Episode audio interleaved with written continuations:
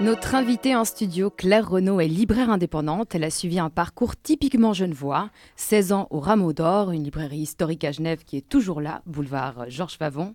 Puis 10 ans chez Payot au rayon littérature et beaux-arts.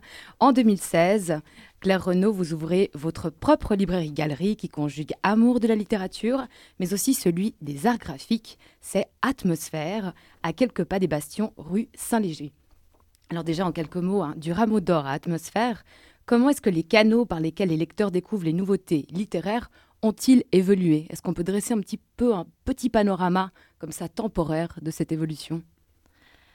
Euh, Alors d'abord, il y a toujours euh, le conseil en librairie qui est très important, d'autant plus après euh, l'histoire de la pandémie où les personnes se sont rendues compte qu'en fait elles avaient besoin d'un conseil euh, avec quelqu'un qui parle, pas juste parce que j'ai acheté ce livre comme il y a sur les sites euh, virtuels, eh ben, je vais aimer ce livre ou je vais aimer ce livre, puis il n'y a pas de descriptif, on ne sait pas de quoi ça parle.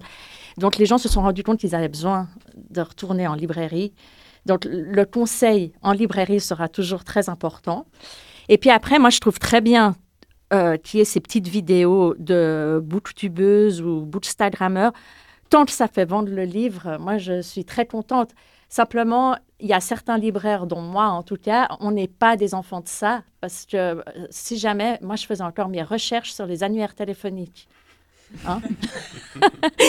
Et donc, ça se paraît préhistorique maintenant, mais donc, il, faut vouloir se mettre en avant, euh, faire marcher les réseaux sociaux. Alors, moi, j'ai quand même une page Facebook, j'ai un blog, mais euh, c'est vrai que je ne suis pas une fille de ça. Alors, je dis tant mieux quand j'ai des clients qui viennent et qui me disent j'ai vu une boucle tubeuse qui m'a fait envie avec ce livre, est-ce que vous l'avez? Mais tant mieux, tant mieux qu'on essaie de faire vendre le livre un maximum. Moi, c'est tout ce que je demande. Simplement, après, certains libraires comme moi, on va pas forcément carrément se mettre en avant, se faire se filmer, etc. Moi, je vois pas l'intérêt pour moi Peut-être que j'ai tort, mais je laisse les autres faire ça très bien parce que moi, je ferais ça très mal. C'est un autre exercice. Voilà, oui. Alors, quels sont les publics? Parce que est-ce que justement, les formats de ces réseaux sociaux, plus concis, percutants, avec une esthétique assez catchy, ils se prêtent à une certaine tranche d'âge? Mm. Est-ce qu'on peut aussi identifier différents publics? Est-ce que justement des publics qui ne venaient pas en librairie viennent parce que justement ils ont vu ça? Comment, Quels sont un petit peu les, différentes, euh, les différents profils, on va dire, des clients en librairie? Et est-ce que justement des gens vous disent concrètement, voilà, je suis venu parce que j'ai vu ça dans tel canal, dans tel autre Alors ce que j'aime bien, c'est que je ne peux pas euh, mettre dans des cases. Il y a un peu tous les âges, euh, que ça aille de 16 ans jusqu'à, je dirais, 60-70. Et puis, alors en effet, ça sera plus des femmes. Elisabeth Badinter elle-même dit qu'il y a beaucoup plus de femmes qui lisent que d'hommes. Donc, euh, c'est sûr que j'ai beaucoup plus de femmes et surtout, euh, voilà, en cas qu'ils le disent, qu'elles ont suivi le blog ou qu'elles ont suivi une bouche tubeuse. Mais maintenant, ça marche très, très bien auprès des jeunes garçons J'aime pas faire des différences. Hein. pour moi, la littérature, c'est tellement ouvert, la librairie aussi. Mais je pense que ça marche aussi auprès d'eux pour les livres pour enfants.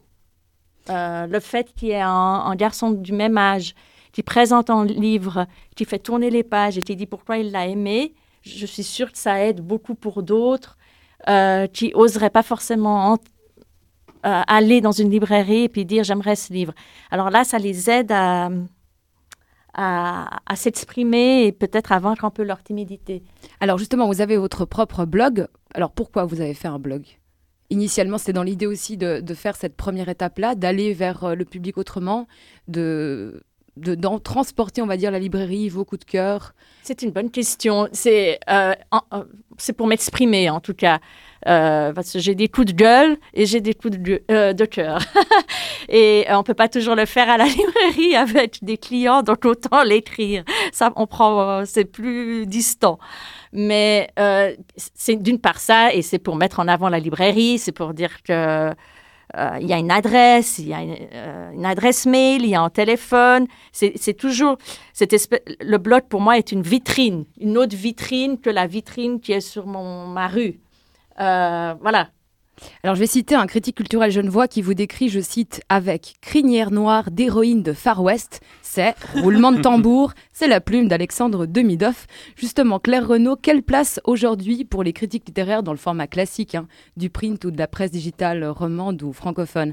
Alors est-ce que ces critiques littéraires ont toujours, euh, font toujours le poids? Eh bien, ils sont très importants à commencer par moi peut-être vieille école et d'autres de la vieille école qui liront quand même toujours et le temps le week-end et ou alors d'autres jours mais c'est surtout le week-end quand même et le monde des livres le vendredi et c'est très important.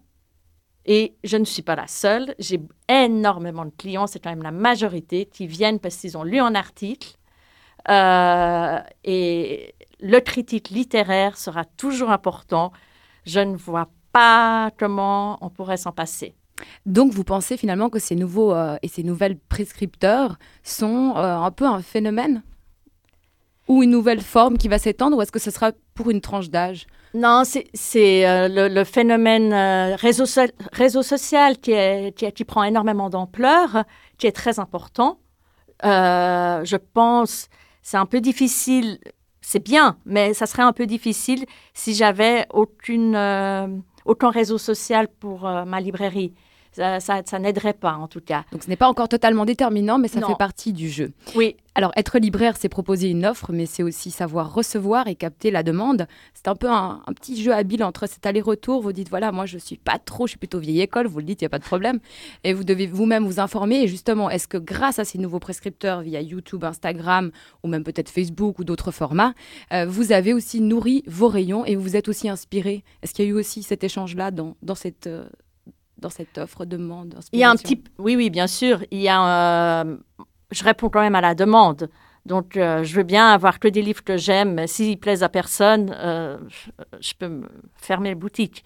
Donc, on est obligé toujours de s'ouvrir à ce qui se passe et puis à évoluer. Le métier, il a énormément évolué. Et mes rayons, depuis 2016, ils ont aussi évolué parce que selon le passage, selon la demande, etc. Mais maintenant, on tient toujours une ligne. Euh, la mienne de cette librairie, je pense, c'est vraiment éclectique. C'est essayer de s'adresser à un maximum de personnes qui trouveront euh, ce qu'ils veulent. Euh, donc, c'est vraiment ouvrir un maximum. Les éditions L'Âge d'Homme disaient une ouverture sur le monde, c'est vraiment ça. C'est s'ouvrir un maximum. Donc, si on doit s'ouvrir à la demande de personnes je ne sais pas s'il faut plus aller vers le roman euh, léger de vacances. On peut s'y perdre et trouver quelque chose. Voilà. C'est ce que vous voulez dire. on se balade un petit peu comme on se baladerait au puce, seulement qu'on est dans l'univers du livre, du papier, et dans une ambiance qui va avec aussi. Atmosphère est une librairie indépendante. Qu'est-ce qui fait, selon vous, la différence alors qu'on achète en ligne et que les grandes enseignes peuvent se permettre d'être concurrentielles? On l'a dit, oui, le conseil, la présence humaine, mais réellement, comment est-ce qu'on fait pour, pour exister et se faire remarquer aussi parmi les autres librairies indépendantes C'est en ayant des petites pépites dans toutes les librairies où vous irez. Il y aura quelles sont-elles Il y aura. C'est en secret. C'est ça se dit pas. Vous Quand vous allez dans une dans n'importe quelle librairie, il y aura toujours la petite pépite parce que la personne qui sera responsable de sa librairie, elle dira bah, tiens ce livre je l'adore. Je veux le mettre en avant.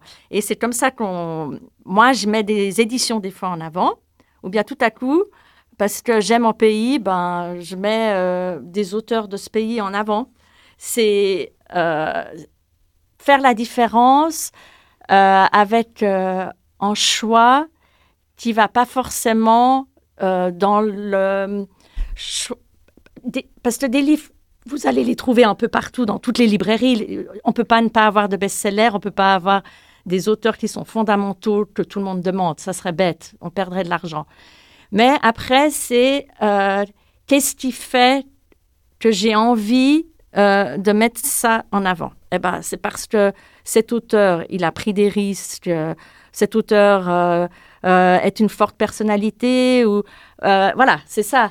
Là, vous êtes plutôt dans l'idée de mettre en avant les éditions peu connues ou des émergents. Et dans une interview, vous dites justement que des fois, des vernissages plus importants, comme ceux que vous avez déjà eus et que vous aurez prochainement, par exemple avec Joël Dicker, vous permettent justement de pouvoir aussi, à côté, soutenir d'autres collections, d'autres auteurs. Donc c'est un équilibre un petit peu on est sur le fil du rasoir tout le temps. C'est le funambule qui traverse les deux buildings à New York.